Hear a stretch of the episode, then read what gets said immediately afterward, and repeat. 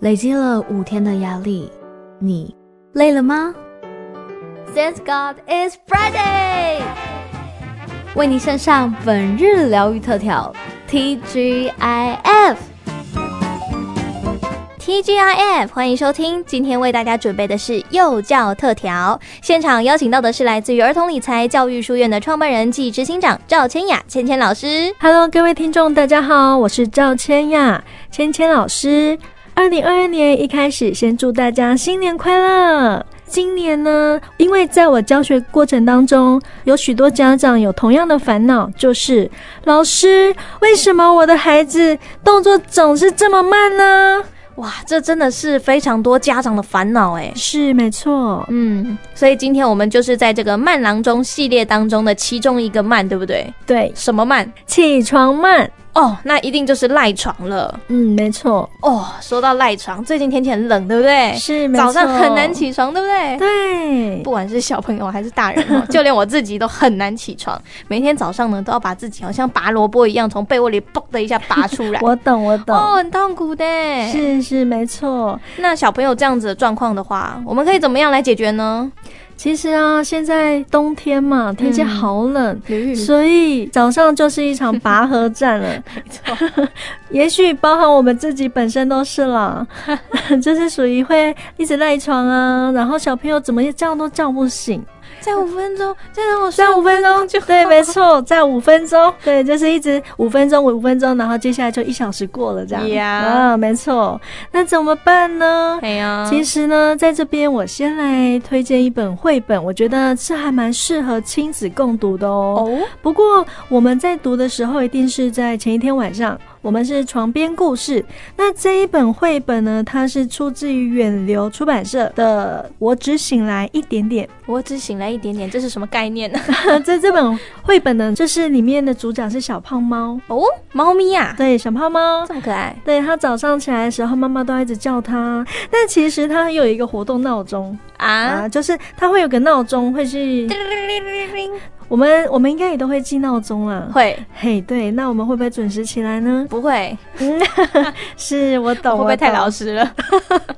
因为我觉得多少人都会有赖床的状况出现，嗯要真的完全做到非常纪律，那也蛮不容易的诶。真的，嗯，家长呢就可以带领着孩子一起去阅读，嗯哼然后去讨论有关于赖床这件事情。不过呢，我们今天呢要谈到赖床啊，我们就要来看一看为什么会有这种情况产生呢？赖床的成因是不是？，对，其实嗯我们先从生理需求来说，嗯，三到五岁的小朋友呢，他们平均每天至少要睡十到十三小时。嗯六到十三岁的小朋友每天至少睡九到十一小时，所以如果今天小朋友赖床的情况，我们要先来看看他是不是睡眠不足，因为其实嗯小朋友是爱玩的，对可是我们还要去了解其他的因素，比方嗯说衣服啊，依附，这怎么跟说依附有它关系。跟床产生的那种安全依附，有没有哦，我就是想要就是被我们床温暖的包围 对着。他就是会觉得哇，好温暖哦，我不哦想要离开床。嗯可是有另外一种是属于心理因素，比方说他上学，他可能不想去学校，可是每到假日的时候，他就会准时起床，哎甚至他就会耶，太好，今天不用上学，反而哎不用大家叫他自己就起来了。哎，那这样的话可以去观察哎。对，所以如果我他们早上起床，尤其是假日起床，是那种嗯端一下就从床上跳起对啊来，对啊，那就有状况，可能学校有状况。是是，我们可能要去了解。嗯嗯，这些都是家长平常我们都要去观察的。嗯，然后甚至我们要跟孩子去做讨论，对因为毕竟上学我们也不会希望他孩子每天迟到，对啊而且家长我们也要上班啊，， 对呀，是，所以啊、呃当然。如果家长不用上班的话，我们还是不会希望孩子每天养成迟到的习惯。嗯嗯嗯，嗯，所以我们一开始要先去透过这几点，就是有没有睡眠充足，嗯然后第二个是他的依附。其实那时候那种依附其实就是一种温暖了，嗯就是安全的感觉。嗯哼那第三个是比较是心理方面，好，像我周围有小朋友啊，他们呢还会有一种状况，起床气。哦，起床气，起床气通常都是因为他睡不饱，哦，他真的非常标，准睡不饱，然后。被叫起来的时候，他就会我还没睡饱，你为什么要把我挖起来？ 没，错，他会觉得哦很怒不吼开心。嗯，现在天气冷，更容易赖床，对啊但是他夏天也有可能呢、嘿，就是他是小朋友，其实是不管什么时间啊，只是因为嗯冬天这种更舒服嘛。对，那怎么样去解决它？怎么解决呢？这是个很大的问题。没，错。起床气能解决哦。可是如果小朋友睡饱，他自然醒来，哎、其实相对就没事了。哎我，们可以去观察一下我们孩子的状况，真的可以观察一下，哇，好好奇哦。 很好奇，对不对？那我周围就有家长都会跟我分享，呃，他们的孩子起来的时候是什么样的状况。嗯哼，好，那这时候我们都会跟家长说，那我们要先了解一下小朋友晚上都几点睡觉。哦，这个，因为我们要去算嘛。我们刚刚说，如果今天我们的孩子还是属于学龄前幼儿的阶段，那他至少每天要睡十到十三个小时。等于半天都在睡觉。对，所以如果他隔一天他早上七点就要起床，嗯，那前一天晚上，我们可能八点九点就一定要让他睡觉了。对。可是现在小朋友，比方说，嗯、玩个手机，玩个手机，甚甚至家长我们晚回家，对其实孩子会等待我们回家。家长回到家之后，小朋友一定会跟家长就是多相处，嗯所以自然那个睡眠时间一定会压缩掉压缩。嗯如果这种状况真的没有办法，那午睡一定要哦补足嘛，一定要补足。嗯，所以呢，在这种情况下，我们要跟孩子去讨论几点睡觉，因为小朋友也很清楚，他隔一天一定会赖床。哦， 对我， 我那学生就会有这种情况，就是他知道他自己这样每天赖床，每天这样被叫，每天心情也都不好。对啊，那不会有人喜欢每天一起来就心情不好嘛？肯定，所以这时候我们一定要跟孩子讨论每天几点要上床睡觉。这是为了要让小朋友学会自律，是不哦嗯是？对，，它也是一种自律。我我们要求孩子几点上床睡觉之后，小朋友不能去划手机，他嗯他任何事情都不能做了，他就是躺在床上。可是这时候，我们家长要陪伴一下孩子，一起睡觉。应该要以身作则，对，要一起小朋友。对，不能否则说你去睡觉，然后自己在旁边划手机嗯不，可能啊，我们一定是陪着孩子睡，抱着孩子，子一起睡都哦没有问题。所以家长必须也要一起跟着早睡。那个早睡对哈于家是这长样而子，言，我觉得好像有点困难。哎、我们呢，通常很多家长都是，我们先陪孩子睡，确定他睡着之后，我们再起来。啊，哎，这么神奇的吗？会会会。当然，有时候家长累的时候，一定是跟着一起睡着了嘛。对。啊，直接睡到隔对天。对对，也 对，因为真的太累，因为照顾嗯孩子又要工作的情况下，嗯那小朋友通常睡觉之前，他们都会有一些行为模式出现，什么样的行为模式？有些会开始欢呢、平常都 OK，就是好好的，可是那时候他特别欢，你说快要睡着对之前，快要睡着，或者是他真的很想睡，但是他又盯住的那种状况。哦嗯，，那有些小朋友他可能就是你看他的眼神你就知道啊，他快睡着了，这 样就带他去睡觉。就是可以的话，我们就是要求，然后大家去睡，家长一起。这时候我们也可以给他一点奖励，比方说你一周有三次达到，那达到早睡早起早睡早起，然后都没有起床气哦。哦，哦，这时候好，比方小朋友其实都很希望家长带他去上学，嗯哼，有些可能是阿公阿妈带，那嗯这哼时候就可以是家长带着，然后就可以跟他讲说，好，你三天达到，那妈妈陪你去上学。哦，反正给他一点奖励，对但前提是他要喜欢的奖励，是，就是，但也不用一定要花钱或什么的。是，我们的奖励哦，并不是要鼓励一定要用钱去做这种具体的奖励方式，可是我们可以是用孩子喜欢、希望能够达到。好，比方说妈妈陪着他，一种心理上面的陪伴也是一种。嗯，嗯亲子陪伴其实也是一个非常好的奖励，对，那刚刚我们有讲到说，那怎么样去建立这种规律的作息呢？嘿，我们在睡前一小时啊，从三 C 看那种手机、平板到亲子阅读，哦，换一下，我们换不一个要方看式手机，我们看书，对，因为其实看三 C 你会一直没有办法好好睡，那个蓝光会刺激啊呀、会刺激我们平常要睡觉之前会做什么 事？划手机，对不起，我错了，滑手机你会想说哦，我滑一下看一下，对看一下看一下看多久？